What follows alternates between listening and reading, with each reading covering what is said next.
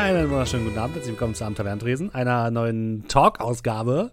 Ich habe es jetzt einfach mal Tavernentalk genannt, auch wenn es richtig dumm und richtig uninspiriert ist. Naja.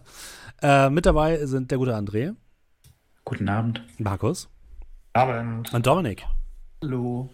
Äh, liebe Grüße an Julian, der fällt heute leider aus, deswegen kein Shadowrun, aber wir haben uns gedacht, ach, wir erzählen euch mal wieder einen Schwank aus unserem Leben. Heute mit dem Thema, was sind eure besten, schlimmsten Pen-and-Paper-Erfahrungen? Markus, willst du vielleicht anfangen? im, Vor Vorhinein haben wir, haben wir darüber geredet, dass Markus nicht ganz genau weiß, was er erzählen soll. Und deswegen habe ich gedacht, komm, gleich mal rein. Nein, wir reden über die schlimmsten und oder besten Pen-and-Paper-Erlebnisse. Weil wir haben gedacht, wir haben so viele Fehler gemacht in unserer langjährigen Pen-and-Paper-Karriere. Ähm, wir wollen nicht, dass ihr die auch wiederholt. Deswegen äh, reden wir darüber und hoffentlich könnt ihr was davon lernen oder so. Und wenn wir damit durch sind, das wird wahrscheinlich jetzt keine zwei Stunden oder keine drei Stunden dauern, äh, dann zocken wir auch eine Runde mit irgendwas anderem. So einfach ist es. Also ich fange mal an. Shadowrun, das war ein Fehler. Das war ein Fehler. ja, so nervige Spieler seit ein paar Jahren. Die regen mich richtig auf. Augen auf bei der Spielleiterwahl. Richtig, richtig. Immer diese Ja, passive ich Aggressivität so, aber direkt am Wir Anfang. leiden am meisten unter deiner Tyrannei. Ja. Gibt, gibt nirgendwo Edge. Man Es, wird es, für ist halt, Ideen es ist halt. Shadowrun. Soll ich mal anfangen mit einer Geschichte? Sehr Kannst du gerne. gerne machen. Ähm, ich habe also ich hab erst überlegt, ähm, was, wie, wie, ich mache erstmal Musik an, damit wir hier ein bisschen, ein bisschen ich muss erstmal ein bisschen Drama hier erzeugen. Ja, nicht ganz. Ähm, ich möchte ja keine Geschichte erzählen, die andere Leute verunglimpft. Deswegen erzähle ich eine Geschichte, die mich verunglimpft. Dann dann stehe ich gleich viel besser da, hoffe ich. Äh, ich glaube, die Musik ist noch ein Tick zu laut, oder? Ähm, ich glaube, jeder von uns hatte so seine Phase. Ähm, wir haben, man hat, man hat, ich glaube, man hat als Rollenspieler drei Phasen. Erste Phase, ich lerne das Hobby gerade kennen. Ähm, da spielt man auch nach den Regeln, freut sich einfach, dass man mitspielen darf, hat Charaktere, die überhaupt nichts wissen und so weiter und so fort. Dann kommt die, ich nenne sie mal Experimentierphase, wo man halt so ein bisschen mit den Charakteren herum experimentiert, mehr Wissen aufbaut. Und dann kommt man so in die, dann trennt sich das so in die Gatekeeper und in die Gate Opener. Also in die Leute, die das Hobby vorantreiben, um neue Leute hereinzubringen und in die, die keine neuen Leute dabei haben wollen, weil das macht ihr Rollenspiel kaputt. So. Ich erzähle heute eine Geschichte aus meiner Phase 2, also der Orientierungsphase. Ich nenne sie auch meine Edgelord-Phase. Der Titel, der Titel ist gut. Ähm, Wird das der Folgentitel? Ja, die Edgelord-Phase. ähm, ich habe zwei Charaktere gebaut, auf, die ich heutzutage nicht mehr so spielen würde. ähm, damals haben wir halt DSA gespielt, hauptsächlich, oder eigentlich nur. Und ich äh, äh, war schon immer so ein Fan von etwas seltsameren Charakteren. Also mein Hauptcharakter war damals ein äh, Belhankana Bewegungsmagier mit Telekinese und sowas. Fand ich, war sehr cool. Ähm, und ich habe dann irgendwann gedacht, so, ja, du willst noch was Kriegerisches spielen, aber nicht was so normal Kriegerisches. Also, was habe ich gebaut? Ich habe einen Charakter gebaut, der ähm, quasi nachempfunden ist von Achilles. Das heißt, mit Speer und Schild unterwegs, relativ stark, äh, viel mit so Kampfmanövern, was in DSA 4 furchtbar kompliziert war, ähm, und solchen Geschichten. Und ich möchte euch jetzt einmal ganz kurz die äh, Vorteile und Nachteile vorlesen, die ich habe. Dann wisst ihr, glaube ich, schon, in welche Richtung es geht. Vorteile, breit gefächerte Bildung. Der hat quasi zwei Berufe, nämlich leichtes Fußvolk, Söldner und Kopfgeldjäger. Gefahreninstinkt, okay, ist alles noch im Rahmen. Jetzt kommen wir zu den Nachteilen. Goldgier, okay, kann man haben. Größenwahn. Impulsiv. Jähzorn. Und Prinzipientreue. Der sollte sehr Rondra gefällig sein. Rondra, die äh, Göttin der, des gerechten Kampfes. Und ähm, das heißt, er war so ein bisschen der, der Paladin in einem kleinen äh, Kampf-Minirock mit Speer und Schild, sozusagen. Das lief auch alles einigermaßen gut. Ich glaube, für die anderen Spieler war der sehr nervig, der Charakter, weil er halt einfach, einfach immer losgegangen ist und Leute erschlagen hat, weil er Bock drauf hatte. Weil er ist ja jähzornig, steht ja hier auf meinem Charakterblatt, ne? Muss man auch so spielen. Ähm, und dann kam mein Spielleiter, ich mache ihm da keinen Vorwurf, aber mein Spielleiter kam auf die Idee, mir ein Schwert zu geben von Kor. Kor ist ein Halbgott von Rondra, der eher so in Richtung Blutvergießen geht, also schon fast ein bisschen dämonisch angehaucht. Und dieses Schwert musste natürlich das Blut von anderen Menschen trinken, damit es stärker wird. Also habe ich mir dann gedacht, okay, dann ist mein Charakter jetzt halt chorgläubig. Und das hat dazu geführt, dass ich sämtliche Leute, von denen ich dachte, sie wären des Lebens nicht würdig, einfach ignoriert habe. Ich kann mich noch an eine Szene erinnern, wo wir irgendwie in ein Dorf reingekommen sind. Jetzt ist die Musik wieder sehr laut, Entschuldigung bitte. Äh, wo, ich, äh, wo wir in ein Dorf reingekommen sind und da hat irgendwie alles gebrannt und eine Mutter ist auf uns zugelaufen und hat gesagt, Hilfe, Hilfe, ihr müsst meine Kinder retten. Und mein Charakter, also ich, habe dann gesagt, tut mir leid, wenn sie es nicht selbst herausschaffen, haben sie es nicht verdient zu leben und bin gegangen. Danach habe ich diesen Charakter nie wieder gespielt, weil wir nicht weitergespielt haben. Ja. Also hast du die Kampagne getötet. Ja, das ist ja, glaube ich, dann auch die Gefahr. Also ich sag mal, für, für so einen One-Shot oder eine Gruppe, mit der man gewisse extreme Züge abs abspricht, kann man das bestimmt machen. Aber es, in dem Moment, wo du halt anfängst, für die anderen Leute die Kampagne kaputt zu machen, ist es halt immer Ja. schwierig bei solchen Charakteren. Vollkommen Man richtig. kann, das gehört aber auch, glaube ich, noch so ein bisschen zur Phase 1, 2 von deinen beschriebenen Phasen, Ja. dass man einfach diese gewissen Wesenszüge halt sich aufschreibt und denkt, boah, das wäre aber mal cool, wenn mein Charakter gierig ist. Und dann nutzen die jede Gelegenheit, um das auszuspielen, weil das Ja. steht ja auf dem Charakterblatt. Genau, Aber das ist immer das Argument, ne? Aber so ist mein Charakter Mein halt. Charakter ist doch so. Und Boah. nur weil der gierig ist, muss der nicht sich um jede Münze kämpfen. Aber Richtig. ne, das ist dann halt das, was man mit der Zeit lernt, dass man gewisse Wesenszüge auch in Key-Momenten ausspielen kann. Aber man muss nicht so fix drauf bleiben, weil irgendwo müssen die anderen Spieler auch Spaß haben. Und das ist eine gute Überleitung in eins meiner schlimmsten Pen-and-Paper-Erlebnisse.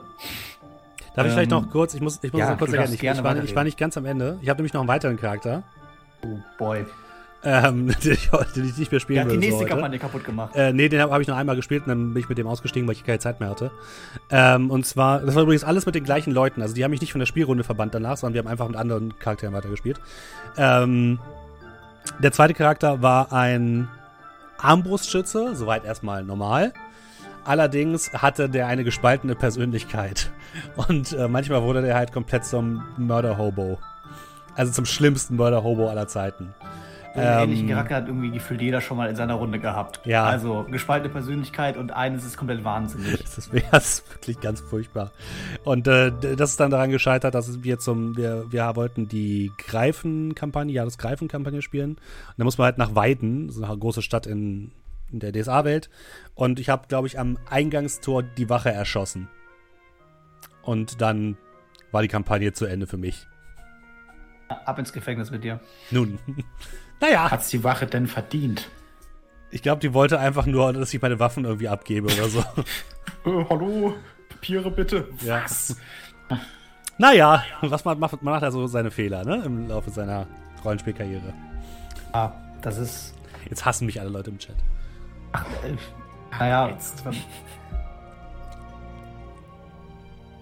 Jetzt entschuldige Dominik. Ich habe deine komplette Einle Überleitung kaputt gemacht. Ach so, ja, das war eine fantastische Überleitung. Du hättest auch noch warten können damit. mit deiner zweiten Geschichte. Ähm, aber das passte ganz gut in dieses Thema von wegen, ich habe einen Charakter und den schreibe ich mir jetzt so und jetzt ist er so. Das war äh, eine Pathfinder-Runde, die mir auch mit, äh, ja, ich sag mal, guten Teambekannten halt eine lange Zeit äh, kannte man sich, haben wir hier gespielt und da hatte einer einen Charakter gebaut, der sehr ähm, dumm war und eigentlich nur auf das gehört hat, was der andere gesagt hat, der mit ihm rumgelaufen ist. Also der war so ein bisschen der, der ihn im Zaum halten konnte. Auf andere hat er aber gar nicht gehört. Dann war man halt zusammen in einem Dorf unterwegs und die kamen aus einem, aus einem anderen Dorf, wo die Philosophie war, ja, ne, war auch so ein bisschen uns scheißegal, weil wir sind ja die Besseren. Ich meine, ich habe es doch so in Erinnerung zumindest. Und die haben sich halt überall daneben genommen. Überall Regeln missachtet, die die Spielwelt halt gegeben hat. Wie verhält man sich an den Orten, wie verhält man sich da. Aber auch so konstant immer nach vorne, immer alleine gegangen, immer, ja, ich gehe jetzt einfach in den nächsten Raum rein und die anderen kommen dann entweder mit oder nicht, weil ich bin ja der Tank, so mehr oder weniger. Und du musst es halt mitziehen, sonst kannst du Party nicht splitten mitten im Dungeon. Was am Anfang okay war, was aber dann irgendwann zumindest für mich persönlich, also muss ja auch nicht immer jeden stören, aber dann irgendwann auch zu dem Punkt geführt hat, wo ich mir gedacht habe, so ja Mensch, würde mir jetzt echt ein bisschen mehr Spaß machen, weil wir zusammenspielen, dass du halt nicht an jeder möglichen Ecke sagst, sorry, mein Charakter würde ja das ja machen, der ist halt so, der ist halt dumm und aggressiv. Der trümmert halt die Kirche. Echt kacke. Ähm, das ist auch der Klassiker, glaube ich. Das ist so ein Nachteil. Wenn ich den in einem, in einem Rollenspiel sehe, denke ich mir immer so, hm, der Nachteil Einzelgänger oder ähnliche Sachen. Warum gibt es den in Rollenspielen? Man will doch zusammenspielen. Ja, Ja. das ist auch ein Nachteil, den man natürlich auch überwinden kann und man kann das als Teil seines Rollenspiels machen, klar. Und wenn die Gruppe dazu Bock drauf hat, okay, aber äh, kannst ja natürlich trotzdem Gruppengefüge entwickeln und Ja. vielleicht den Charakter dann halt äh, in solchen Schlüsselmomenten, wo du halt sagst, hey, alle sitzen am Lagerfeuer und unterhalten sich, er zieht sich zurück und dann hast du den halt über die Kampagne hin am Anfang halt eher isolierter. Aber sagst dann halt nicht, ah, Einzelgänger mit dem Kampf, ich helfe keinem und ich gehe als erster rein. Weil das ist ja nicht Einzelgänger, das ist ja dumm. ja, das weiß man früher aber nicht. Man denkt sich natürlich dann so, ja, aber ich bin doch Einzelgänger, also muss ich doch alleine rumlaufen. So der Ich Klassiker. sag's, mal, ich sag's mal so, das ist, äh, was da oft eine Schwierigkeit ist, besonders bei so, ja, wie soll ich sagen, bei Nachteilen, die eher auf das Rollenspielerische ausgehen.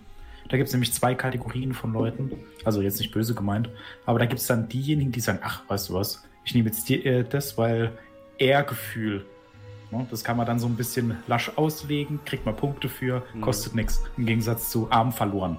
Ne? Ähm, das ist so der eine Punkt. Die anderen, wie du es jetzt auch vorhin so ein bisschen auch angedeutet hast, oder der andere, ähm, man beschränkt sich dann zu sehr. Weil es dann heißt, okay, der ist jetzt ein Idiot, der kann jetzt nichts, der muss jetzt blutrünstig sein und es auch immer machen. Und genauso ist es dann eben mit dem Einzelgänger, wo man dann denkt, ja, eigentlich ist er ganz cool. Ne? Der Schurke, der sich mit niemandem einlässt, weil er so viel Schlimmes erlebt hat, so ein bisschen Edge-Plot-mäßig. Aber ja, was die Leute halt oft vergessen, dass die am Ende ja trotzdem ins Team gehören und die Leute auch einen Grund brauchen, um mit diesem Einzelgänger überhaupt irgendwie etwas zu tun haben zu wollen. Ja, und man spielt irgendwie zusammen und man möchte auch irgendwie zusammen ein Abenteuer erleben. Da ist auch so ein Erlebnis, wo ich äh, mich jetzt auch in den Vordergrund rücke, wo es vielleicht nicht optimal war von mir, weil da hatten wir dieses 100 Skies Runde, wo man, äh, wir hatten in der Steam-Gruppe so ein schwarzes Brett und da wurden äh, Aufträge gepostet. Also im Endeffekt, hey, Spielleiter sucht Spieler für die und die Mission in diesem Universum. Und ähm, da, da kamen halt einfach immer kleinere andere Gruppen zusammen. Da weiß ich noch, dass ich bei einem Abenteuer mit dabei war, wo es, äh, glaube ich, nur Neulinge mit dabei waren und ich meine, André hat es geleitet. Und ich hatte dann mir einen Charakter gebaut für, diese, für dieses Ding, so von wegen auch ein, äh, ich habe es gerade auch im Chat gelesen, nicht so ein Forward-Going-Charakter, sondern einfach einen, der sagt, nee, mir ist alles egal. Den, den spiele ich jetzt so. Und dann war es aber eine Gruppe von Neulingen, wo keiner irgendwie weitermachen wollte. Und dann als erfahrener Spieler dann einfach zu sagen, naja, mein Charakter macht jetzt einfach die ganze Zeit aber nichts und dann hat es irgendwie, hat sich das für die vielleicht komisch angefühlt und ich habe meinen Charakter trotzdem so gespielt und dann war das vielleicht nicht deren beste Pen-and-Paper-Erfahrung und ich habe mich auch geärgert dann drüber, weil wir es nicht weitergekommen sind. Im Endeffekt hätte ich auch einfach den Charakter dann halt anders spielen können in dem Moment, weil warum soll ich auf diesem blöden Papier beharren, was ich da geschrieben habe? Ja, das kommt noch dazu. Nur weil du bei der Charakterstellung mal was aufgeschrieben hast, ist es noch lange nicht, dass du immer dran, dich dran halten musst. Äh, aber weil Tobi Tobis geschrieben hat, natürlich brauchst du mal Charaktere, die irgendwie auch vorangehend sind, also Leute, die die Gruppe auch ein bisschen nach vorne führen. Aber was man halt nicht braucht, sind so die typischen äh, Quarterbacks, ne? die, die einfach nur nach vorne laufen sozusagen und äh, erwarten, dass alle Leute hinten anstehen und einfach mitlaufen. Sorry, aber Quarterbacks laufen nicht nach vorne. Ich meine, aber heißt das nicht? Nee, wie heißt denn das? Ich weiß nicht, wie. wer- Ja, die- aber ich glaube schon, Quarterback ist die richtige Bezeichnung, das passt schon. Das ist- ja, das ist so die- ausgesucht. Ja, das ist wahrscheinlich doof aufge, äh, ausgesucht. Es ist halt die Spielführer, ne? Also Leute, die, Genau. ähm, die, die, die das Spiel bestimmen und alle anderen sollen nur machen. Mhm. Ne? Ich werfe jetzt da hin und ob ihr da hinlauft oder nicht, ist mir egal. Ja, genau. Und wenn ihr da nicht hinlauft, das ist eure Schuld. Also, mm, was wir mal ähm, in, den, in den kurzen Momenten, wo ich mal DSA gespielt hatte, hatten wir einen in unserer Gruppe, der hat einen, einen Torwaler gespielt. Ähm, gefährliches Halbwissen, korrigiere mich, Steffen. Torwaler sind, glaube ich, so, so die, die, die Wikinger von, ja. Hm? äh, von, von DSA. Und der hat, ja, äh, nicht direkt Quarterback im Sinne von, dass er die Gruppe irgendwie steuern wollte, aber der hat ein bisschen, der war mal so ein bisschen zuständig für den, den, den Flow am Leben zu erhalten. Weil ähm, der hat sich selber als Charakterzug gegeben äh, Mutanfall, also nicht Wutanfall, sondern Mutanfall mit M. Und immer dann, also kennt ihr sicherlich alle so der Klassiker, wenn du so die übervorsichtige Charaktergruppe hast. Weißt du so, oh, da ist irgendwie, da ist eine Brücke. Spielleiter beschreibt die Brücke, halt eben so eine, so eine klassische Hängebrücke und dann wird erstmal so eine halbe Stunde diskutiert, wie man denn am sichersten über diese Brücke drüber kommt. Ja. ja. Und das ist zwar okay, auf der anderen Seite, man hat natürlich seinen Charakter lieb und ähm, innig geworden und will ihn nicht verlieren, aber irgendwie ist es halt eben auch schwierig dann für den Flow, wenn du dann anfängst, dann erstmal so jede Variante durchzudiskutieren und der hat dann halt eben immer, ähm, ich weiß nicht, ob er, sich, ob er für sich selber gewürfelt hat oder ob er es einfach so äh, frei nach Gusto entschieden hat, hat dann irgendwann mal dann gesagt, Torwaler Mutanfall und ist dann halt eben immer bevor wir uns das Ding irgendwie zerdenken konnten, ist dann halt eben über die Brücke gerannt. Ja, also hat Leroy Jenkins geschrien. genau, sowas in der Richtung. Was zum Glück auch mehr oder weniger immer gut gegangen ist und ähm, ja, im Nachhinein auch für den, ich sag mal, für den Flow des Abenteuers auch relativ gut war. Deswegen, ich muss sagen, ich mag ja äh, Charaktere, die, die sowas haben wie Impulsivität. Wenn es halt ähm, in den richtigen Momenten kommt und es nicht dauerhaft sozusagen eingesetzt wird, ja ich, ich mag einfach Impulsivität, um damit so ewige Diskussionen aufzubrechen und zu sagen, ja, meinem Charakter wird das jetzt einfach zu langweilig, der geht jetzt einfach da geradeaus und tritt die Tür ein. Mhm. Und dann geht's halt mal voran, so. Das braucht man halt. Männer und Frauen der Tat, genau. Aber deswegen, das finde ich bei Cthulhu manchmal ein bisschen schwierig, weil da ist es halt immer so, dass du ja. eher ein bisschen vorsichtiger bist. Ja. ja? Und dann, dann eben auch schnell bestraft, leider bei ja. Cthulhu. Und das ist ja. genau das Problem, ja. Bloß nicht zu genau hingucken, da könnte ein Cthulhu-Horror sein. La la la la la, ich hab nichts gesehen. Da sind ja die Spieler ja noch dann, äh, weil sie ja dann schon COC gespielt haben, meistens sogar noch vorsichtiger. Mhm. Als man den Charakter eigentlich sowieso schon hat, dann sind die noch viel. Ah, nee, ich weiß ja ganz genau, wenn ich das jetzt lese, dann ein D6 geistige Gesundheit weg. Der Klassiker. Vom ID6 geht doch noch. Ach, komm schon. Deswegen habt nicht zu viel Angst, euren Charakter auch sterben zu lassen. Das gehört manchmal dazu. Äh, ja, bin ich sehr gespannt auf das Maskenabenteuer, ob das auch so sein wird. Ich habe noch nicht viel reingelesen, aber ähm, es klingt interessant. Ja, aber ich habe da Baut schon mal lieber drei Charaktere. Ich habe da relativ gute, äh, noch gutes Gefühl, dass es zumindest nicht ist wie Horror im Orient Express. 12 Uhr, gute Zeit, einen Charakter umzubringen. Ah, der Klassiker. also das ist uns zum Glück nicht passiert, weil da der Spielleiter interveniert hat. Aber da merkt man schon, dass es äh, eine gewisse Generationsschwelle gibt. Ja, ohne, jetzt, ohne jetzt Druck aufbauen zu wollen, äh, ein guter Spielleiter nimmt auch, wie soll ich sagen, ähm, nimmt auch ein, ein, ein vorgefertigtes Abenteuer, eine vorgefertigte Kampagne als, als, als Fundament und passt es aber trotzdem noch individuell an, dass es für die Spielergruppe halt eben passt und ja, für natürlich. den Spieler an genau. sich. Also bei, bei Masken werde ich viel Denker. anpassen müssen, weiß ich jetzt schon. Ähm, da aber, um da gleich mal zu einer Posi wir haben jetzt, das war jetzt alles so ein bisschen Selbsttherapie, ähm, um mal was Positives zu nennen. Ich fand ähm, ein, einige meiner Lieblingsszenen waren die Szenen in unserer Orient Express-Kampagne, wo wir uns von Charakteren verabschiedet haben. Um, das hat ich, äh, weil die immer, ich eben zu Joanne gesagt, dass das auf jeden ja. Fall genannt wird und ich es eigentlich gerne nennen wollte. Tut mir leid, Dominik, aber weil das war tatsächlich immer sehr emotional. Ihr habt das ja alle nicht mitbekommen, weil wir es ja noch äh, nicht äh, hinter der Kamera gespielt haben, sondern äh, privat. Und ähm, das waren wirklich sehr emotionale Momente, so, sowohl den Abschied von Gatien, Gatien hieß er doch, oder? Mhm, Gatien ja, Chevalier. Genau. Äh, von Andres Charakter, als auch später äh, von äh, Markus Charakter. Das war schon. Hat einen schon mitgenommen. Und deswegen ist auch wichtig, manchmal müssen Charaktere eben sterben oder sich in ärztliche Behandlung begeben. Dringend. ja, das wird dann noch ein Abgang. Also die, die vor dem Ende gegangen sind, hatten ja zum, also die Charaktere hatten ja dann noch Glück, wenn man das so will. Stimmt. Ja. Ich glaube, Gautier hatte einen Lebenspunkt noch oder irgendwie so. Ja, so, ja gut, Steinschwert gegen die Brust, ne? Ja. genau, Gautier, ohne, das ist kein Spoiler, Gautier wurde von, wie nennt man das, Uhrenmarionetten fast erschlagen. Uhrenfiguren. Ja. Uhrenfiguren, ja. Von, von lebensgroßen ähm, ja, Figuren, Steinfiguren fast erschlagen. Und bei, bei Markus Doktor war es, glaube ich, äh, so ein langsames Abdriften, ne? Nee, irgendwie, also ähm, kurz vor Istanbul gab es im Zug dann noch ein bisschen Action. Ich habe dann zwar noch mit dem Ach ja, hm. mit meinem mit meinem mit meinem Magic Item versucht ein bisschen zu auszuteilen, aber ah, gucken wir mal schnell, wie schnell Gold 20 ist. ja willst du da mal gucken? Ja, ja. Ja, stimmt, das, äh, wie gesagt, wir, wir spoilern nichts, aber da, da gab es dann Probleme im Zug, stimmt, ich erinnere mich. Ah, Dr. George T. Stratton Ja, Dr. Stratton, ja, natürlich, natürlich. Wie konnte ich das vergessen? mit seinem Schadensbonus minus 1. äh,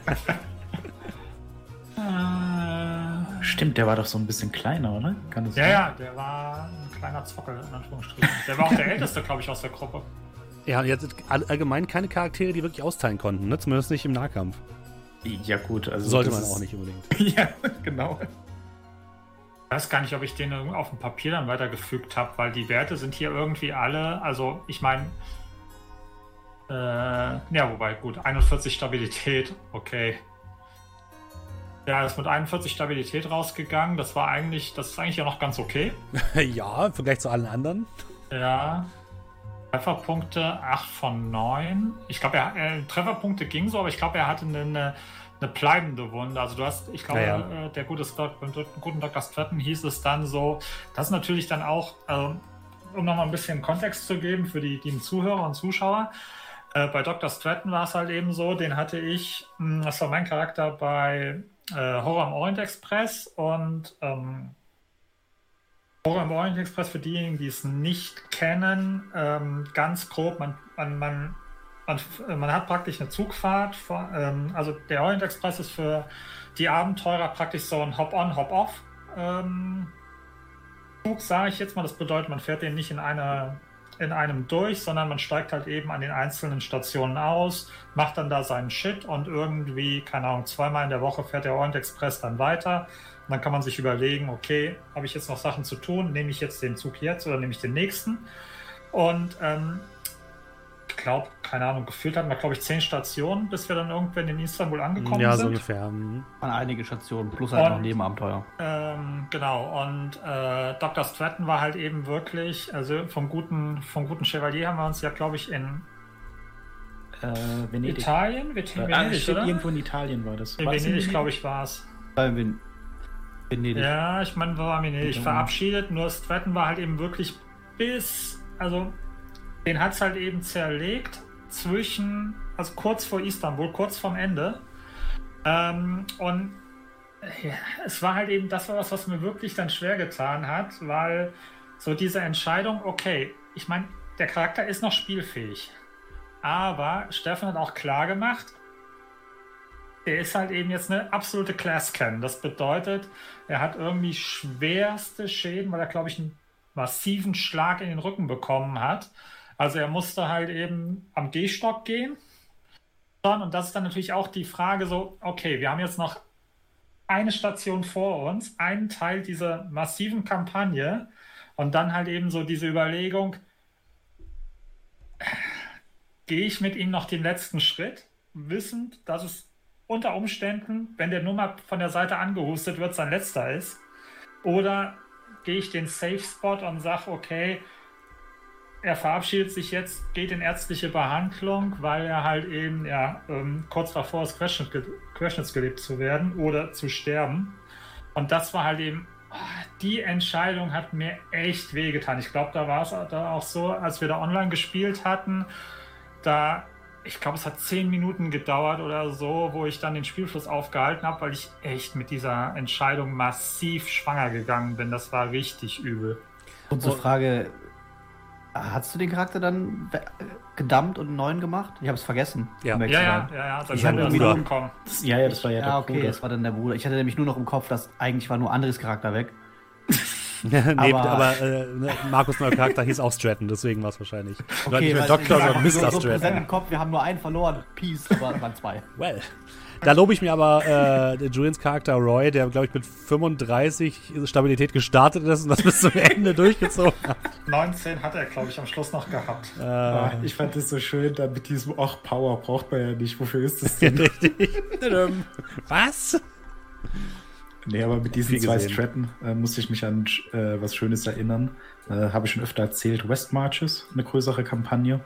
Und da hat dann einer einen Zwergenkrieger gespielt. Ich nenne ihn mal Brahmin oder so. Sagen wir mal Brahmin. Der ist dann gestorben. Und dann kam sein Bruder ins Dorf, ein Zwergenkrieger namens Kramin, der seinen Bruder sucht. Da habe ich auch gedacht, ja gut. Der Klassiker. Äh, weil gerade gefragt, gefragt wurde von Laudergarn, wie man denn in so einem Setting neue Charaktere einfügt, äh, einführt. Also bei Dr. Stratton war es halt einfach. Da hat Dr. Stratton sozusagen einfach seinen Bruder geholt, der in Istanbul gelebt hat oder da ähm, Offizier war. Und bei, wie haben wir es denn bei Gatien gemacht? Das war Denker danach und ich Genau. glaube, die war im Zug und hat uns ähm, belauscht. Genau.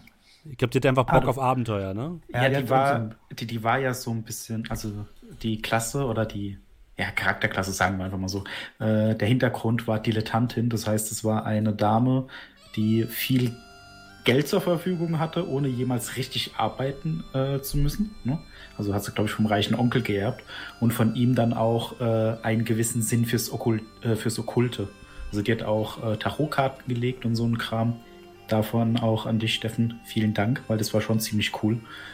Weil das, Das hat ja stimmt, auch alles, ja. äh, also das hat ja dann irgendwie gestimmt, was von den Tarotkarten kam, zumindest ähm, in gewisser Weise. Und die hat, glaube ich, dann euch nur äh, belauscht, beziehungsweise saß irgendwo in der Nähe und dann kam es auf ein Buch zu sprechen, das sie hat. Und da Blablabla, hat sich der das Dole, dann- oder? Wie hieß das Ding? Blablabla, Do, der Dole, oder? Ja, so irgendwas, ja. Ja, das war irgendwas mit Dole. Das war verrückt. Ein- Eines der klassischen ähm, äh, Cthulhu-Bücher. Du hattest einen schönen Hut, André. Mhm. Und einen schönen Schirm, von dem jeder wusste, dass da ein Degen drin ist. So, Moment, ich kann das. Die Ges- Dol-Gesänge. Oder Gesänge der Dole, ja. Genau, Gesänge der Dole, ja. Ich glaube, das war auch der erste weibliche Charakter, den ich über lange Zeit gespielt habe. Ja, das hat auch gut funktioniert, muss man mal sagen. Mhm. Ähm, und dazu als Ergänzung noch, das, das muss ich noch kurz loswerden.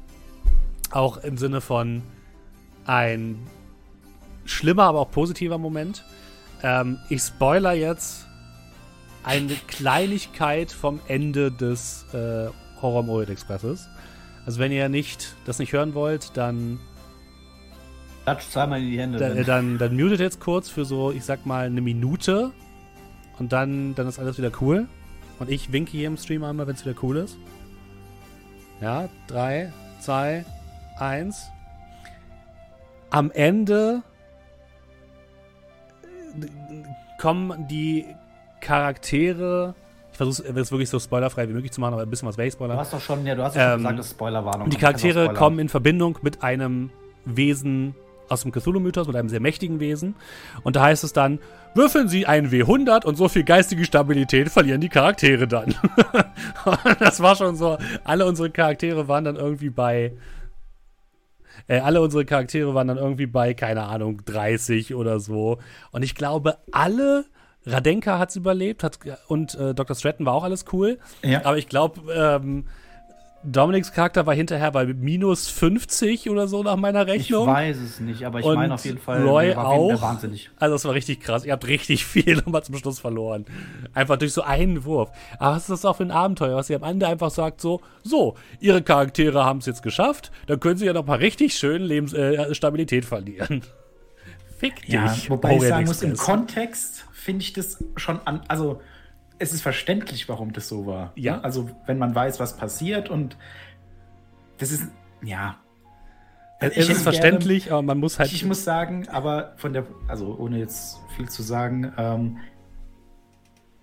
der Ort der Erscheinung war weniger episch, als er hätte sein müssen, damit es ne, gut rüberkommt. komplett unepisch, ja. War doch einfach so in einem. Das war eigentlich in so einem Epilog, mehr oder weniger. Ja, genau. Und das, das war dann ein bisschen blöd. Das hätte so ein Höhepunkt sein müssen und dann passiert's und Ja. egal. Ja, war, es war großartig. Die COC-Charaktere, die, die wollen nicht überleben. Du spielst COC nicht, um den Charakter zu überleben. Genau, und deswegen ist, ist das Letzte, was in dem Abenteuer drin steht, jetzt töten wir alle ihre Charaktere nochmal. Ja. Aber deswegen hatte ich mir das. eigentlich nur ähm, Suicide Bomber. Deswegen hatte ich mir das halt äh, angeguckt und habe gesagt, so, okay, ich muss jetzt, jetzt auch für jeden Charakter sozusagen einen guten und einen schlechten Epilog schreiben. Je nachdem, ob sie wahnsinnig werden oder nicht. Und nee, das haben wir, haben wir damals noch nicht gestreamt, gestreamt. Das war eine unserer ersten großen Kampagnen in die Orkus. Können wir nochmal nachholen. Nein. Ein Jahr lang. Äh, da kam eine Damals haben wir Frage. vier Stunden gespielt, vor allem. Ne? Und Das stimmt, ja. Nicht nur zweieinhalb. Ihr habt was verpasst. Äh, da kam eine Frage von Cookie. Hattet ihr mal ein TPK, also ein Total Party Kill? Ähm, ich wollte da mal kurz drauf eingehen, weil das ist, glaube ich, eine ganz gute Frage. Äh, ich hatte West Marches da tatsächlich äh, sehr, sehr viele Nahtoderfahrungen von den Charakteren. Äh, ein Total Party Kill gab es, glaube ich, nie. Da hat dann immer einer überlebt von fünfen oder so. Aber das war auch äh, extra ein bisschen tödlicher gestaltet.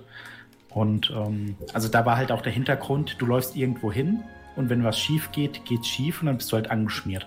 Da gibt es kein äh, verdecktes Würfeln, sondern die Orte sind, wie sie sind. Wenn man da reingeht, dann ist man halt tot. Und was es da gab, es gab einen geheimen Echsentempel, der existiert, den man finden konnte, nur die Tür war eigentlich zu. Und so wie es das Schicksal wollte, haben es dann eine Gruppe von nicht so erfahrenen Spielern und einem erfahrenen Spieler gefunden, haben sich zur Aufgabe gemacht, da reinzukommen und kamen dann am Ende auch rein. Und ähm, ein Ort, der von vielen Wesen bewohnt ist, ist natürlich äh, gefährlich, wenn diese Wesen äh, bösartig sind. Und der erfahrene Spieler hat seine Chance gesehen, wollte den Neuling zeigen, okay, man sollte sich hier nicht hinbegeben, versperrt das Ende der Treppe und sagt, lauft, ich halte sie auf. Und was ist passiert? Alle anderen rennen an ihm vorbei, verteilen sich im Raum, werden geflutet und am Ende des, Tages sind, glaube ich, drei gestorben. Und zwei sind dann in einem äh, Sumpf an so einem Baumstamm festgemacht worden. Und eine andere Gruppe hat die zufälligerweise gefunden. Also wir haben dann gesagt, okay, wenn die innerhalb von drei Tagen gefunden werden, leben die noch. Und die hatten dann halt Glück. Aber äh, ja, einen richtigen TPK hatte ich nicht, aber schon sehr, sehr viele fast Total Party Kills. Ich glaube, Total Party jetzt hatte ich auch noch nicht. Ich glaube, das Schlimmste, was wir mal hatten, das war aber auch zu unserer Anfangszeit, als wir noch jung und naiv waren. Ich glaube, ich hatte eine, auch DSA, ich hatte eine Hexe und einer meiner Freunde hatte einen Weißmagier. Das kann natürlich nicht gut ausgehen.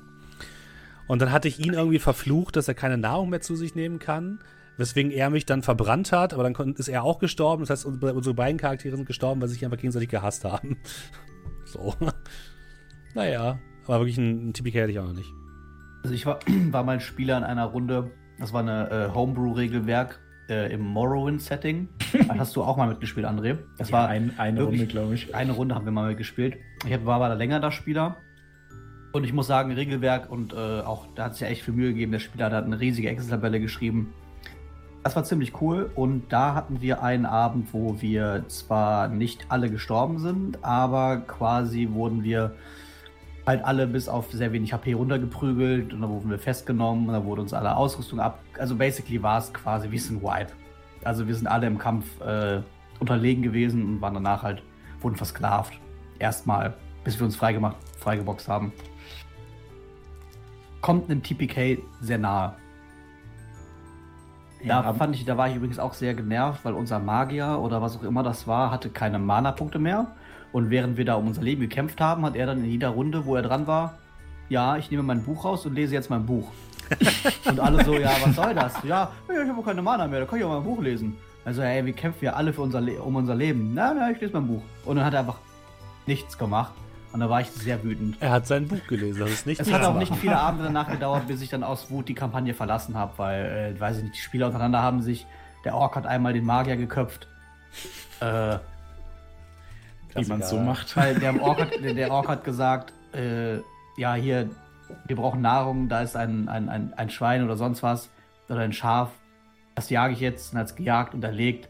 Und dann kam der Magier und hat gesagt, ich heile das jetzt. Und dann hat er es geheilt. Und dann ist das weggelaufen. Und dann war der Rock sauer und hat dem Typen den Kopf abgeschlagen. Und du sitzt da so und denkst dir so, was spielen wir hier gerade eigentlich? Ich kann es verstehen.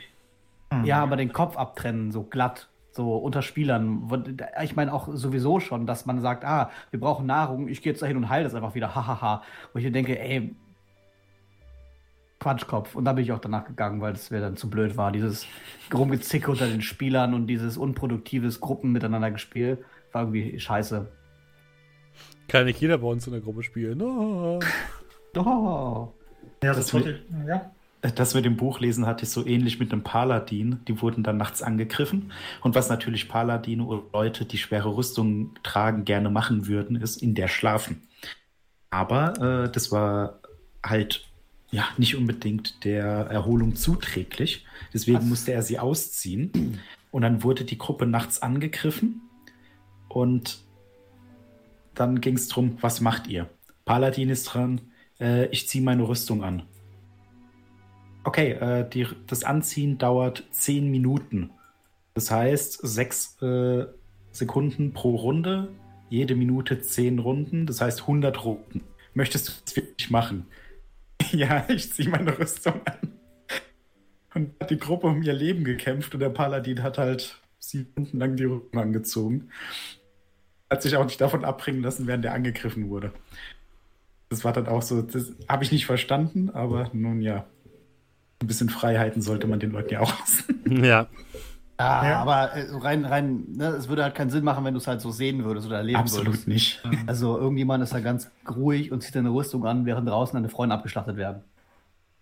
Oh, Total Protocols hatte ich noch nicht. Was mir nur selbst, ich sag mal, bis zum heutigen Tage immer ich nicht vor, da habe ich so ein bisschen, bin ich so blind und merke es im Nachhinein, ist ähm, D&D und es gibt ja sehr viele 5e-Klone, die äh, alle auf 5e basieren.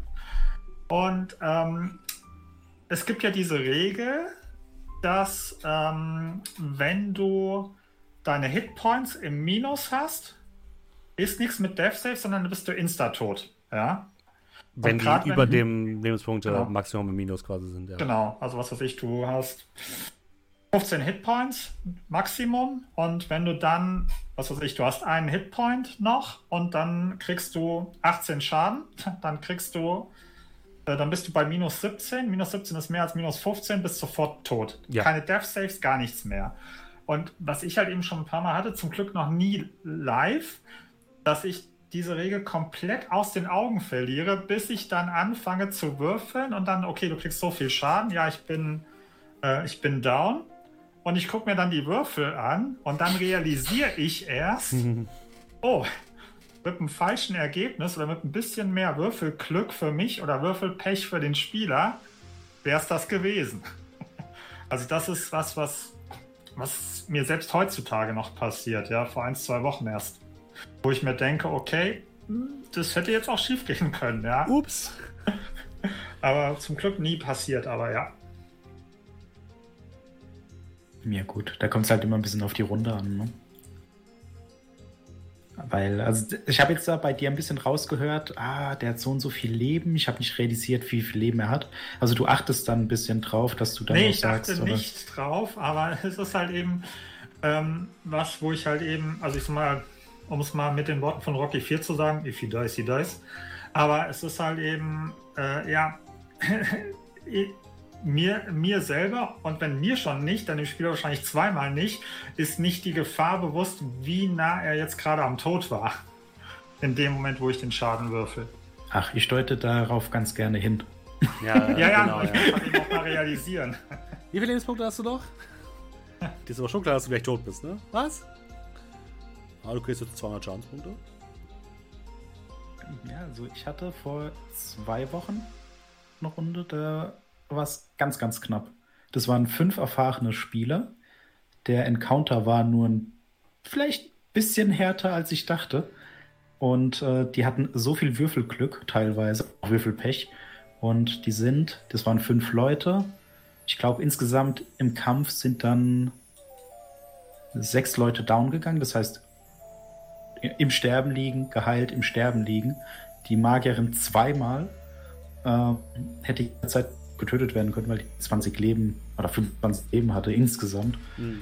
Und ähm, ich habe das aber auch vorher mit denen alles besprochen. Die wissen, wie das ist und so. Und das war dann einer der Abende, der ihnen besonders gut gefallen hat, weil ich habe halt, ich würfel offen in dem Fall. Und die haben halt mit Mühe und Not geschafft, das zu überstehen alle. Und es macht den Sieg natürlich um einiges süßer, wenn man dann das Gefühl hatte, man stirbt jederzeit. Ich glaube, am Ende hat dann noch der Mönch gestanden mit acht Leben, die Magierin mit. Oh, nee, der Paladin. Die Badin mit einem Leben. Hm.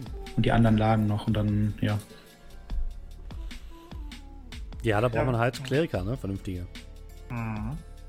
Ja, bei mir ist es immer so, ähm, ich würfel nicht offen, äh, weil ich halt eben, ja, ich bin halt eben oldschool und ich liebe halt eben das Gefühl und die, äh, die ganze ja, Physik von, von physischen Würfeln. Nur ähm, wenn ich würfele, ähm, hören meine Spieler in der Regel schon, mit wie viel Würfel, also sie hören schon das Würfelgeräusch. und alleine da baue ich dann immer ein bisschen Suspense, auch wenn sie einfach nur würfeln, bevor ich ein Ergebnis sage, wie viel Würfel da anscheinend gerade durch den, durch den Dice Tower rollen oder auf der, auf der Würfelmatte gerade geworfen werden. Da geht denen manchmal schon, glaube ich, so ein bisschen der Arsch auf Grundeis. Das ist, das ist so mein kleiner, ja, nicht, dass ich mich davon aufgeilen würde, aber ich finde, das, das ist schon ein Aber es klingt so. Eigentlich nicht, aber schon. Im Chat kam gerade die Frage, ob wir Lieblings-NPCs haben, an die ihr euch noch gerne erinnert. Oh, ich habe ein ganzes Sammelsurium. oder Also unseren Gruppen, oder? Nicht mal. Äh, ja, damit können wir ja mal anfangen. Ähm, NPCs. Ja. Ja. Ähm,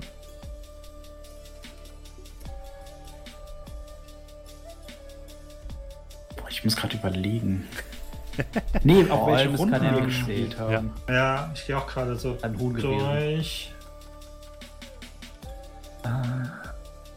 Ich glaube, ich würde jetzt mal sagen, bei COC hatte ich jetzt nicht so einen Charakter, wo ich sage, oh, weil da war das Problem, wir waren nur relativ kurz in den Städten. Ja. Mhm. Aber gab, die haben mir durchaus alle gefallen, aber da waren die Charaktere ja nicht so, dass eine Person irgendwie die ganze Zeit bei uns war. Und ich glaube, da hätte ich jetzt nicht War unbedingt. nicht in Frankreich eine Person, die Dr. Stratton angeschmachtet hat? Ja, gut. Nicht angeschmachtet.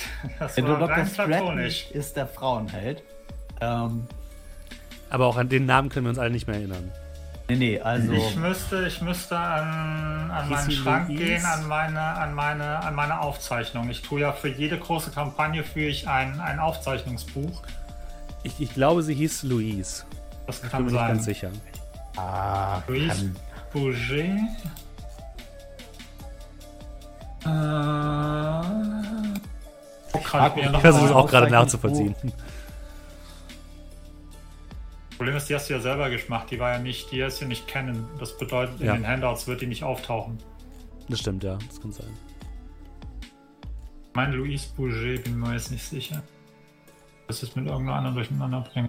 Aber ja, also klar, auf jeden Fall gibt es da welche und ähm, also wie gesagt,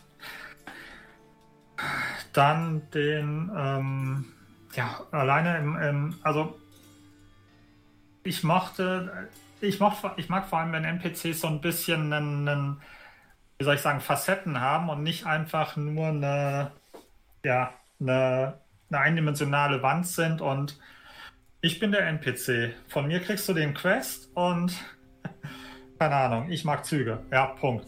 Sondern wenn sie, wenn sie, wenn sie ein bisschen ausge, ausgearbeitet sind, dass man das Gefühl hat, okay, es sind jetzt realistische Personen. Also Horror im Orient Express hatte jede Menge davon. Also zum Beispiel hier die Opernsängerin.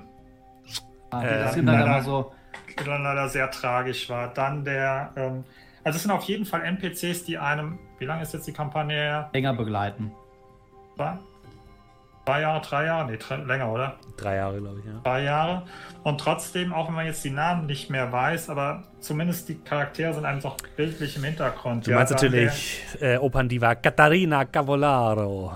Genau, dann dieser eine junge ähm, Polizist, den wir in, was Triest, ähm, der mit uns in die Höhlen marschiert ist. Äh, zum Beispiel. War ich in der gleichen Runde? Nee, Ja. ich erinnere mich an die Höhlen. Die waren Ja. auch nicht so angenehm.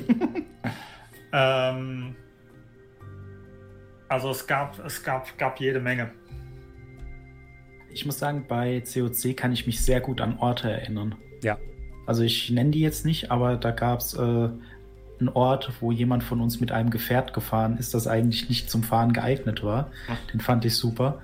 Äh, Ähm, das der- war das. Achso. ja, ich sag's ja nicht. Wieso? Das, Aber- aber ich meine, wir haben schon mehrmals darüber gesprochen, über auch genau diese Szene im Opernhaus, oder nicht? Ja, genau. Also Ja. Opernhaus beispielsweise. Ich erinnere mich an den Turm, wo dann ne, die Verletzung kam, äh, an die Höhlen auch. Ich erinnere mich an eine Schießerei, als wir da in so einem Lagerhaus waren oder sowas. Ja, es sind eher Momente, die im Hinterkopf bleiben Genau, als, ja. als, als, als NPCs so, weil Ja, die meisten NPCs, die einem halt ein bisschen länger begleitet haben, war dann zum Beispiel zum Beispiel Archon aus, äh, aus der D&D-Runde, weißt du, die ist dann ein bisschen länger dabei, weil es kein Questgeber war, so schon auch.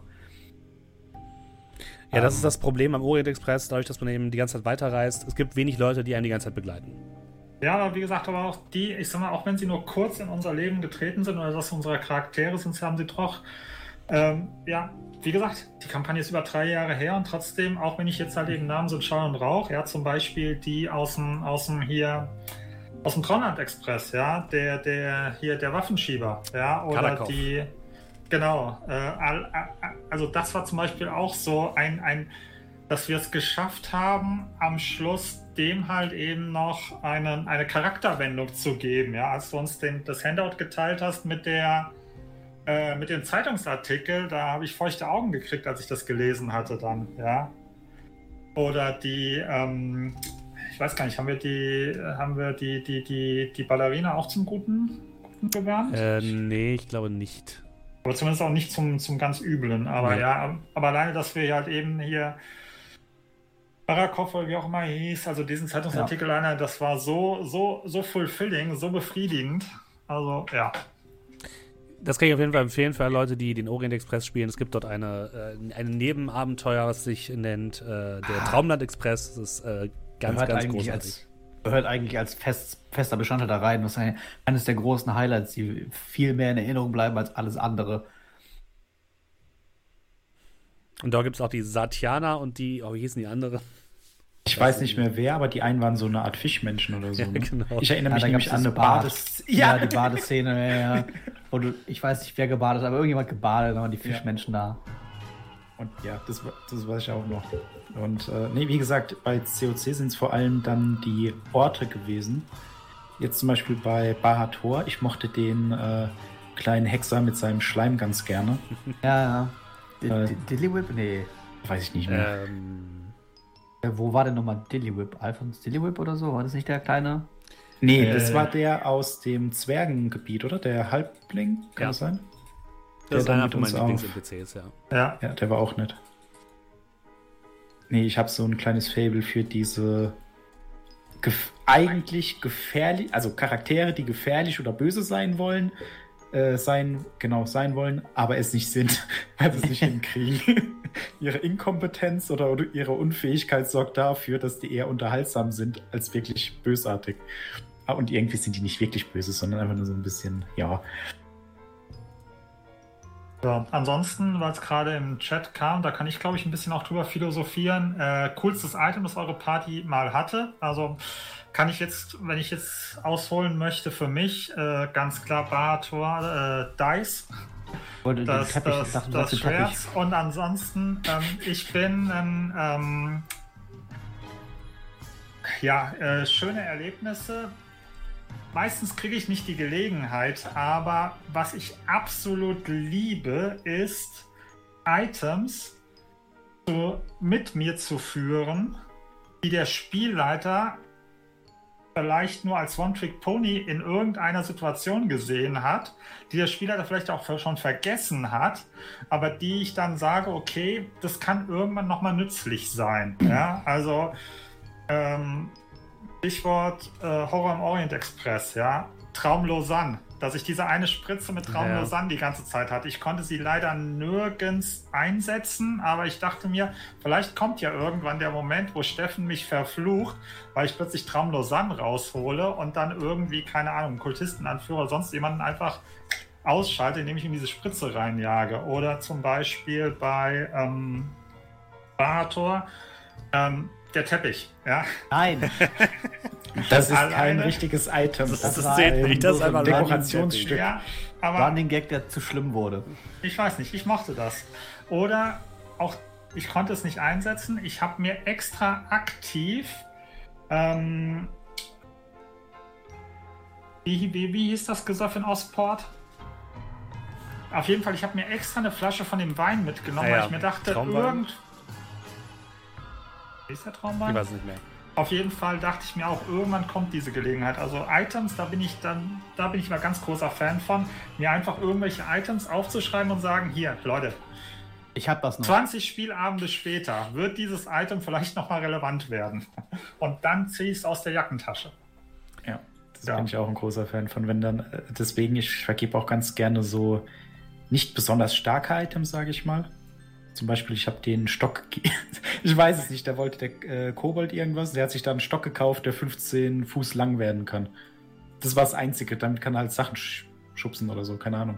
Und das haben die dann benutzt, um eine Höhe zu überwinden. Ne? Einfach Stock hin, hochgeklettert. Ja, das ist dann aber auch cool. Denn nicht so wie so ein Bahator Giftdolch, wo du halt ein, eine Runde für brauchst, um den zu aktivieren. Dann hast du eine Hallo? Runde, wo du nichts machst. Entschuldigung? Und dann greifst du halt an und dann trifft der Angriff nicht und du bist so, ja, also jetzt kann ich den Rest des Kampfes nicht benutzen.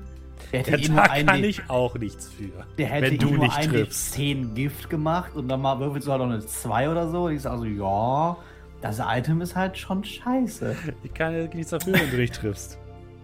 Tja, hättest dich mal besser vorbereitet, Ja, Herr Schurke.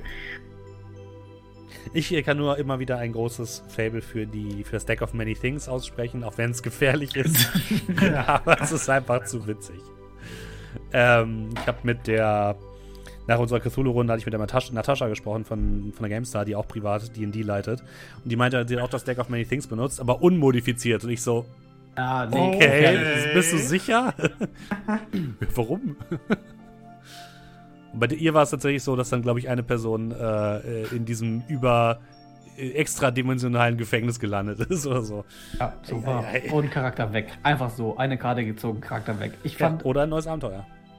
aber äh, wo wir nochmal zurück zum, äh, zum Thema äh, beste, schlimmste Erlebnisse sind, da habe ich doch vielleicht auch eine Idee für ein für Markus bestes Erlebnis, was für eins zu den schlimmsten gehört. ich weiß es. ähm, das war auch der D&D-Abend, an dem du Geld für eine Map ausgegeben hast, äh, das, ein, äh, das Schiff, was Markus dann einfach mit einem krassen Badass-Move komplett zunichte gemacht hat und die ganze Karte für den Arsch war. Oder? Oder? Sei Control Water. Ja, Control Water ist Würfel fies. mal Intimidation. Ah, okay. Da muss ich was sagen. Bin ich die- großer Fan von, dass der Steffen das hat durchgehen lassen. Ja, das das, auch cool, ich hatte keine Wahl Spielleiter- mehr. Es war einfach zu viel. Äh, die August fragt gerade, was ist eigentlich das Deck of Many Things? Das ist quasi ein Tarot-Kartendeck, äh, aus dem man dann Karten ziehen kann und je nachdem, was man für eine Karte zieht, gibt es ziemlich heftige Effekte, die da einen passieren. Von man kriegt irgendwie super viel Geld äh, Oder bis 10.000 hin Erfahrungspunkte. Man hat äh, genau man kriegt Erfahrungspunkte, Wünsche bis hin zu ein Skelett oder ein Dämon verfolgt einen ständig. Ähm, man wird seines ähm, Körpers beraubt, der in irgendeiner extradimensionalen äh, Gefängnis eingesperrt wird, solche Sachen. Und das Gefängnis ist noch mal schlimmer als der Tod, weil den kann man rückgängig machen. Ja, richtig. Relativ Also es einfach. geht von äh, Charakter wird OP bis Charakter ist von jetzt auf gleich einfach tot. Ja. Äh, Oder schlimmer ist, als- ist ein heftiges Alter, aber es ist eher lustig. Wir haben es ja modifiziert eingesetzt. Das Ja. war in Ordnung. Korrekt. Kann ich sehr empfehlen. In der angepassten Variante. Ja, erst die Karten rausnehmen, die super scheiße sind. Bevor der Spieler auf die Idee kommt, oh, was ist das? Ich ziehe drei Karten. Ah. Ich ziehe das Deck. Ich glaube, das Schlimmste, was euch passieren konnte, war tatsächlich das, was du hattest, äh, Dominik, dass man, dass du plötzlich ähm, dass dieser komische Rachegeist dir die ganze Zeit gefolgt ist und dich abmessern wollte. Ja, da gab es ein, zwei Kämpfe dann noch, dann, wo alle dann versucht haben mitzukämpfen und es echt schwierig war, weil er sehr stark war. Und ähm, ich glaube, das andere war. Julian hat auch irgendwas Beschissenes gezogen. Ja, irgendwie, dass Klugheit um zwei gesunken ist oder Ja, das war echt, das ist echt blöd. Zack, Intelligenz um zwei verringert, ist echt nicht cool. Ja, das, das war lustig. Julian, nee, Julian hat doch irgendwie, also ich glaube, Julian hat doch einmal die, die, die Sonne, die glaube ich unangepasst irgendwie hier 50.000 XP oder irgendwas ist mhm. und Level Up. Und äh, dann hat er noch die, die, die, die, die geile Kläfe bekommen, oder war das deine abgewandelte Variante? Stimmt, ja, der, der, der hat da noch ein Item bekommen, richtig. Und ja, die Mondkarte hatten wir auch mit den Wünschen. Die habe ich aber ein bisschen ja. entschärft, dass man sie nur eben im, im Mondlicht einsetzen kann. Ja, gut, aber ich erinnere mich ja noch an die schöne Szene in der Kirche, wo dann einfach weiß nicht, da war doch einfach, da gab es keinen Mond, aber irgendwo gab es ein Mondsymbol und das hat gereicht. War das nicht ein Bild oder sowas? Ja, genau. Ich Relief, weiß es ja. nicht. Hm. Aber die, im Endeffekt habe ich die Wünsche auch, die wurden einfach für nichts und wieder nichts verwendet, glaube ich. Nee, das war dein, dieses Buch, ah, wo Buch, du um Rat Buch, bitten ja, ja. konntest. Da hast du irgendwie ja, ja. Sachen Gib mir gefragt, den wo ich so dachte, des Eisdämons was? Zack, K oder so. Genau, das war das einzige Mal, dass du, dass du es auch äh, äh, vernünftig eingesetzt hast. Und sonst hast Nein, du nur Sachen ja. gemacht, wo ich dachte, was? Nee, also ich meine, du hast mir diesen einen Fluch aufgelegt, das war dieses Dämon-Mal und ich habe halt reingeschrieben, wie werde ich das los? Ja, stimmt, das war. Und das da die, die, die Antwort war nicht so pleasing mit so einem fiesen Blutritual mit Menschenopfer. Das war dann eher so was, wo der Charakter dann einfach lalala, die Seite kommt raus und guckt, was passiert über den Rest des Abenteuers. Stimmt. Ich lebe jetzt mit diesem Mal. Ruhl, das Mal des Ruhl war das. Alles cool. Cooler Name. Äh, cooler, ja, sehr cooler Name. Ich habe auch kurz überlegt, ob ich mich nur anschließe, aber der wollte nicht kooperieren. Ja, da hat Steffen, glaube ich, so ein bisschen hin und her geschrieben, so von wegen, so, ja, pass auf, okay, ich opfer dem Seelen und dafür macht er meinen Charakter OP. Und Steffen war so, nee. Und ich so, hm, dann. Aber das war so ein Moment, wo er hätte halt auf die Gruppe turnen können. Das hätte auch negativ dann sich auch vielleicht auf die Gruppe ausgewirkt im Laufe der Zeit, aber das wäre so eine Sache gewesen, wo du den Charakter hätte ins Negative definieren können und hätte Steffen sich jetzt echt überlegt. Aber warum nicht? Ja. Markus hat mir ohnehin nicht vertraut. Kann ich auch böse sein. Was ich noch als äh, positive Erinnerung habe, war an unsere Forbidden Lands Runde. Ich weiß nicht mehr genau, wie es war, ehrlich gesagt, aber ich habe es zumindest so im Kopf äh, dass mein, Dro mein halbnackter Druide irgendwie einen Gegner irgendwie Der mit Karate-Kick. Aber dann den Arm verloren hat, genau. Das war ja. sehr schön. Fand ja, ich, fand ich gut, eine, hat mir Spaß gemacht. Es war eine richtig gute Szene und was dann auch war, also du hast ja eine schwere Verwundung erhalten. Ja. Das war oben auf diesem, äh, ja, auf diesem Berg, auf dieser äh, Festung, ah, ja. die ihr geholt mhm. habt, ganz oben beim König im Gemach, wo ihr ein bisschen äh, ja, da, da ist nicht so gut gelaufen, sage ich mal, beim Kampf mhm. eigentlich. Die anderen sind schon geflohen. Du hast denen den Rücken freigehalten. Und es war dann auch, so stelle ich es mir vor, wenn jemand sterben muss. Ne? Genau, Schmutzfuß war es. Ähm, ne? Wenn schon der Charakter stirbt, dann mit Sinn. Weil du hast denen den Rücken freigehalten, wurdest dann irgendwie schwer verwundet und dann hast du mich gefragt, hey, kann ich noch einen mitnehmen? Das ja, genau, ich habe mich dann, äh, glaube ich, den Turm runtergestürzt mit irgendjemand anderen. Genau. Und da war das dann aber, da habe ich, glaube ich, dem Dominik die Möglichkeit gegeben, dich noch festzuhalten oder so. Also du bist gefallen, irgendjemand hat dich aber noch aufgefangen. Ja. Mein, und deswegen hat dein Druide mehr oder minder überlebt. Aber halt ja. schwer verletzt, Arm ist ab. Und das war auch eine sehr, sehr schöne Szene. Fand ich auch vor allem für den Abschluss äh, sehr schön. So als große. Besser Abend dran als Arm ab. Ach nee, warte. das war andersrum. Moment mal. Nee. Einer meiner Lieblings-NPCs, das war einer, den ich erstellt habe. Das war aber aus der Situation Eigenlob. geboren. Ja, ich habe viele, aber äh, jetzt einen, den ich äh, erzähle. Ähm, das war dann in Baldur's Gate. Also, selbst wenn man into, wie heißt das, äh, Baldur's Gate into the, the Abyss, Abyss glaube ich, genau. Wenn man die Kampagne nicht unbedingt spielen will, der Anfang über Baldur's Gate. Da ist dann so eine Karte von Baldur's Gate mit ganz vielen Läden und äh, Tavernen und so ein Kram. Und da gibt es auch immer noch so, ich sag mal, einen Aufhänger für ein Abenteuer. Ne? Dieses Haus wird von einem bösen Magier bewacht, der bla bla bla. So in dem Dreh. Und ähm, da habe ich dann irgendwie Da wollte, glaube ich, der Kobold seinen gestohlenen Mantel wasserfest machen, damit er den mit in seine Kanalwohnung holen kann. Und da sind die dann in so einem, also sind sie zu diesem NPC, der bis jetzt nicht existiert hat, da gab es nur den Namen. Ne? Also es gibt irgendwie so einen Laden und dann habe ich das irgendwie zusammengebaut. Dann war das ein Magier, der nur Sachen wasserfest gemacht hat. Der so, also das sah aus wie in so einem Kleiderladen. Ne? Ganz viele Sachen, die da hängen und Kleider und Mäntel und Schuhe, keine Ahnung. Und der hat die nur wasserfest gemacht. Ja, aber ich finde es gut.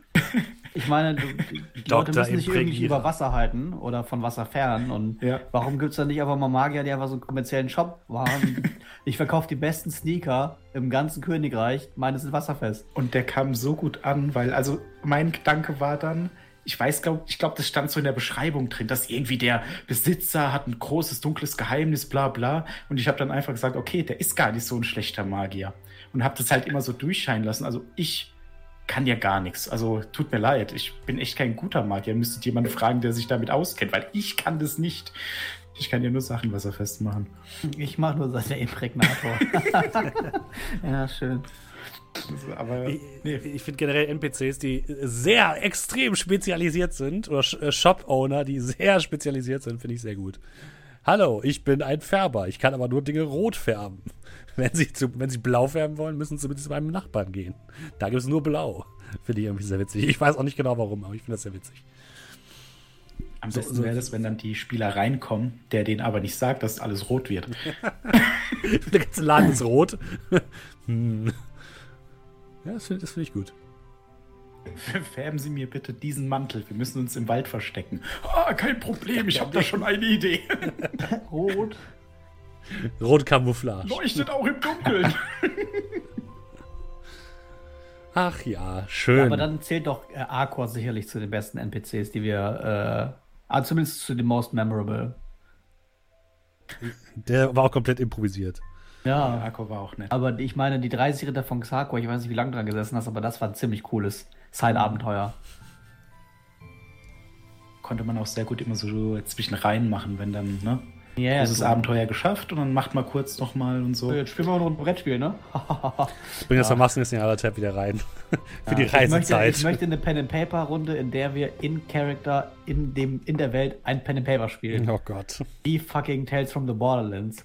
Einfach nur Genau ist, das. Ist für eine Zeit ziemlich witzig, aber irgendwann ist es sehr nee, nee, anstrengend. Nee, es darf nur, es darf nur so ein, es darf nur so ein, ein Teil sein. Also wirklich nur so einen Abend, in dem man das mal ein paar Stunden macht oder so und dann das immer wieder referenziert. Ja. Und die Leute dann sowas sagen wie, ach ja, gut, dass das alles nur gespielt ist und wir echt sind.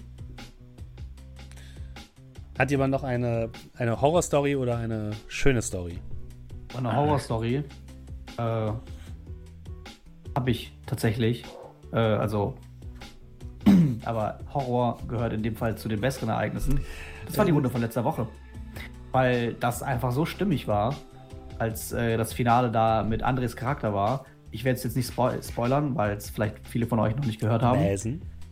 Bäsen. Das schon äh, alle gehört. Das sind doch äh, also, Fans. Ihr habt alle gehört. Aber ähm, unterm Strich fand ich das, äh, in Anführungszeichen, Finale da ähm, das hat mich richtig abgeholt in dem Moment. Und das war wirklich ein sehr äh, äh, einprägsamer Moment, weil es sehr, sehr viel äh, Emotionen in dem Moment erzeugt hat. Und ich hier wirklich so sa saß und so, wow, geile Story, die mir gerade aufgetischt wird und sehr, sehr stimmig, weil man kann halt Horror nicht in Pen and Paper erzeugen, indem man sagt, hey, kommt jetzt in den Raum und da liegt eine Leiche. Äh, es geht einfach nicht. Der Spieler, der beschreibt immer und die Spieler reagieren immer ähm, aber weil es eben von einem Spieler kam und du das auch so interessant geschmückt hast, hat das halt wirklich für mich persönlich echt gut funktioniert und Stimmung aufgebaut, was man halt so über eine ganz normale Szeneriebeschreibung sehr schwierig erzeugen kann. Tatsächlich, ähm, das kann ich nochmal als einen meiner Highlight-Momente so aus den letzten Jahren mitnehmen. Ähm, das war aber nicht hier, sondern war bei Rocket Beans.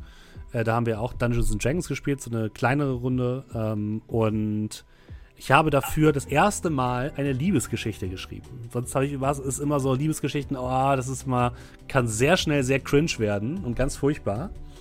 Aber ähm, wenn ihr da noch Bock drauf habt, das ist äh, die Fee von Fenelin. Ähm, eine dreiteilige Mini-Runde mit Mairi von Orkenspalter, Pewy, äh, Valentin und Fabian Krane. War ein Doubles Spezial, das glaube ich letztes Jahr oder vorletztes Jahr war. Wir haben es auch gespielt. Ähm, echt? Ja, wir haben Ja. doch auch die, Stimmt. wir Ah, haben ja, die. Spieltester gemacht. hierfür. Aber auch nur die erste Runde, ne? nicht die zweite. ähm, Ah doch, ihr habt auch Beide, beide. beide, beide. ja. beide. Aber da, da war ich tatsächlich hinterher, weil es auch im, im Stream, in der Streamrunde sehr gut funktioniert hat und am Ende es nicht zu einem Kampf rausgekommen ist, sondern so äh, zu einem sehr positiven und sehr emotionalen Ende. Äh, oh, fand, ich, fand ich sehr schön, dass es so gut geklappt hat. Mhm. Schwierig, aber wenn das klappt. Ja, wie gesagt, also allgemein, also jetzt Emotionen in Pen and Paper dann so einzubauen, dass sie richtig gut funktionieren, ob es jetzt Liebesgeschichte oder Horror ist, ist halt nicht leicht. Ja, das stimmt. Das stimmt. Und es hat auch wirklich gut funktioniert. Also wir haben es gespielt und es hat auch äh, in der On-Air-Runde sehr gut funktioniert. Das ist ja immer dann man sitzt da vorm Fernseher und guckt dann ganz doppelt kritisch, weil man es ja schon gespielt hat. Was machen die anderen? Ja. Und weil gerade noch die Frage kam von äh, Captain Lizzle, was tut man, wenn die Gruppe konsequent erstmal jeden NPCs verdächtigen und im Zweifel sogar angreifen? Ein ernstes Wort mit den Spielern führen? Die Frage ist halt, was man für eine Kampagne spielt. Ne? Ja. Also wenn man jetzt eigentlich, ich nenne es mal so, Standardabenteuer, die Gruppe ist eigentlich nett, kommt in eine Stadt, kümmert sich um die Probleme, alle Leute lieben die, dann ist es natürlich angebracht, dass man mit den Spielern redet und sagt, hey, äh, muss das sein? Was führt euch dazu, das immer so zu tun? Wollt ihr sowas spielen? Und wenn dann halt der Spielleiter sagt, äh, okay, können wir so machen, dann geht man vielleicht von, das ist eine Gruppe von netten Leuten, in eine Kampagne über, in der man sagt, nee, das sind gar keine netten Leute, sondern nicht so nette Leute. Man muss sich halt kommunizieren und dann schauen, was will der Spielleiter, was wollen die Spieler. Was manchmal der Grund sein kann, wenn man Spieler zu sehr verbrennt. Also wenn man dann sagt, okay, dieser NPC macht nur, gut, nur einen guten Eindruck. Der ist nett, der ist hilfsbereit, der gibt ihnen Gegenstände, Geld, Hilfe. Und dann verrät er sie. Und dann werden sie wieder verraten. Und dann werden sie wieder verraten. Ja, dann hast du äh, Spieler, die einfach misstrauisch sind. Genau. Und dann hat man die dazu erzogen, dass Dass sie sie- misstrauen, dass sie eben aggressiv werden Ja, ohne stimmt. Grund. Dann funktionieren die guten Charaktere auch nicht mehr. Genau. Aber prinzipiell, äh, jetzt nicht auf Spielersicht, sondern, also ich hätte schon mal Lust, so eine Kampagne zu spielen, wo man nur die Bösen spielt. Aber das ist immer so. Das ist Schwierig. Ja, es ist sehr, Weil- ich finde es immer sehr platt Ah. teilweise. Ja, ru- rumlaufen und Brandschatzen ist nicht so gut. Das macht für einen Abend bestimmt Spaß, aber so für eine Ja, Kampagne. das sind so One-Shot-Dinger, so. Da, du hast ein böses Ziel, hahaha, wir brennen das Dorf nieder. Man will es ja auch nicht übertreiben dann. Also was ich glaube ich witzig fände, wenn man so Diener eines großen bösen Lords spielt oder so. Und dann quasi die Charakterentwicklung dazu führt, dass die, die kleinen äh, Minions sozusagen später am Ende dann den großen Bösewicht umbringen sozusagen. Das fände ich interessant, aber ansonsten, ja. Ja, ich, hatte, ich hatte da schon positive Erfahrungen. Also jetzt Wir auch mit auch etwas längeren Runde gespielt, glaube ich. Ich war zumindest einer mal dabei, aber ich weiß nicht, ob du sie geleitet hattest. Was war das denn? D- Ich weiß der Anfang war in der Kutsche und da ging es um eine Kristallkugel oder irgendwie sowas. Keine Ahnung. Sehr Boah, zu lange. Keine Ahnung mehr. Ähm, aber ja, weiß ich nicht. Prinzipiell, ich meine, das war, das ist letztens erst mir in, die- als Idee gekommen. Man hatte immer so, ah ja, das wäre dann eine coole Runde. Da kam irgendein Zauber, über den wir gesprochen hatten, wo man, ich glaube, es war ein D&D-Zauber, wo man seinen Geist in ein anderes Wesen, ne, und wenn man dann selber drauf geht, Mhm. dann ist man immer noch in diesem Wesen drin. Irgendwie sowas war das. Und ich hatte eine Idee, was ist, wenn irgendwie ein Magier sowas ähnliches versucht hat, böser Magier, und hat dann einfach versehentlich seine Persönlichkeit gespalten und du spielst halt einfach einen Hauptcharakter, der emotionslos ist und alle anderen Spieler spielen den gleichen Charakter, die als Golem von ihm rumlaufen, mit ihm zusammen, aber der eine ist halt Trauer, der andere ist halt Wut, der andere ist halt glücklich und die Leute haben permanent nur diese eine Emotion, die sie den ganzen Abend überspielen dürfen. Bis halt das Ende vom Abend ist, entweder sind alle tot oder entweder, oder der kriegt sich wieder zusammengepflückt, keine Ahnung. Aber Das klingt so ein bisschen diesem Pixar-Film. Wollte ich gerade sagen. Klingt nach diesem. Pixar-Film. Inside Ja, Out, Inside ja. Out. So, mehr oder weniger. Nur, dass der Hauptcharakter ja nicht, äh, der ist halt emotionslos. Dann. Da sehe ich André sehr gut drin, Emotionslos zu sein. emotionslos Wow. zu sein. Ja. Alles Wow. steht Kopf. Und äh, der Rest ist einfach nur alles die ganze Zeit traurig. Ja. Also, das können, ich können wir auch glaube, gut mit äh, Everybody's John spielen. Everybody so, ja, das wäre bestimmt ein lustiger One-Shot, aber darüber hinaus geht das dann auch nicht. Ja. Ja, äh, stimmt. Genau wie meine Idee mit der Badenband, die durchs Land zieht und eigentlich nur. Das ist halt auch cool. Also haupt, so eine. Hauptberuflich eigentlich nur Gigs geben will, aber nebenberuflich dann, ah, damit wir bei euch auftreten dürfen, na gut, dann kämpfen wir halt gegen den bösen Drachen. Und alle sind halt Baden. Jeder spielt ein anderes Instrument. Mega. Das, ja, das finde ich eigentlich ganz nett. Ich finde es auch ganz schön, wenn man dann einfach mehrere Klassen, also mehrere Spieler, gleiche Klasse und dann guckt, dass es, ne? Irgendwie hinaus, weil ja. der Bade ist vielseitig genug, um das irgendwie auf die Beine zu stellen. Der Bade ist vielseitig genug, das geht aber auch bei anderen. Ja auch Multiklassen ja. so, ne? Also ich habe mal einen Baden gespielt, also nur für einen One-Shot, aber der hatte halt chlorreiche 6 Charisma. Und der Hintergrund von ihm war, dass er eigentlich äh, Krieger werden wollte, wurde aber von seinem Vater verprügelt, gesagt, nein, nimm diese Harfe und spiele. Ich möchte an dieser Stelle nochmal auf meinen äh, Charakter bei Tomb of Horrors äh, Weihnachtsabenteuer referenzieren. Äh, Level 14 Cleric, Level 1 Bade, Multiclass. Multiclass. Äh, tatsächlich, ah, wir ah. haben ja ähm, bei Rock Beans Baldur's Gate gespielt, das, ähm, das Early Access von dem Spiel, was jetzt mhm. rauskam, Baldur's Gate 3. Und das war ja auch irgendwie so, dass wir irgendwie gedacht haben, ha, wir sind jetzt eine Heavy Metal Band, weil wir es irgendwie lustig finden und wir alle bunte Haare haben. Aber eigentlich ist das voll cool. Ja. einfach so eine Heavy Metal Band hast, die aus verschiedenen Charakteren bestellt und die dann einfach bei das Skate rumlaufen und ihren nächsten Gig planen, finde ich. Also ich finde auch so eine, so eine Badenband, die, die hauptsächlich eigentlich Berühmtheit will, weil was ist das Partyziel der meisten D&D-Runden? Ruhm, Reichtum, Ehre. Nein, die wollen einfach die berühmteste Band sein. Warum hat man nicht mal so eine Party mit so niederen Beweggründen? Genau das braucht es. Ja, das stimmt, das stimmt.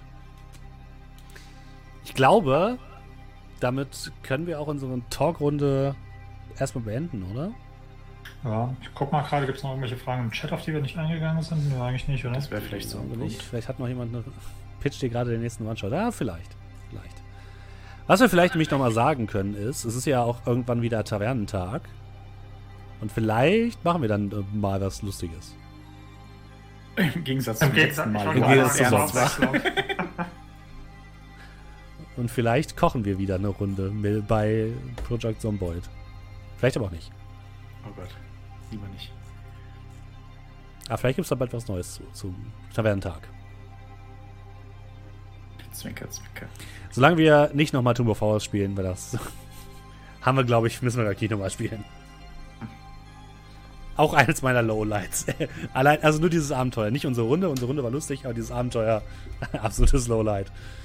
Ja, ich muss halt sagen, das ist so ein bisschen dieses. Äh, man hat es ja gesehen, wie ich das dann abused habe mit dem Auge und sowas. Ja, ja. Ne? Also, wenn, wenn man möchte, macht man das sehr, sehr unlustig, aber dafür erfolgreich. Richtig. Das ist so ein bisschen, äh, ne? wenn man. Das will niemand. Wenn man für äh, Risiko Co-Bereitschaft dann bestraft wird. Das ist, glaube ich, nicht so der Sinn der Sache bei so Spielen. Ja. Das hatten wir ja vorhin mit diesem, was war das, Mutanfall. Ne, dass man dann, mhm. das, das, ist ja das, was man eigentlich haben will.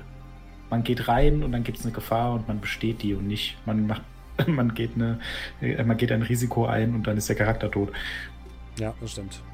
Aber ist, aber ist eigentlich schon klar, ne, jetzt zum Abschluss, Dominik leitet dann beim Tavernentag eine Runde Baden. Ja? Okay, cool.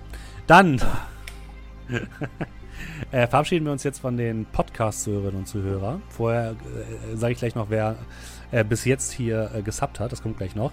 Wir machen jetzt aber gleich im Stream noch weiter. Keine Sorge. Also Leute, die im Stream sind, nicht abschalten. Wir spielen gleich noch eine Runde mit euch irgendwas.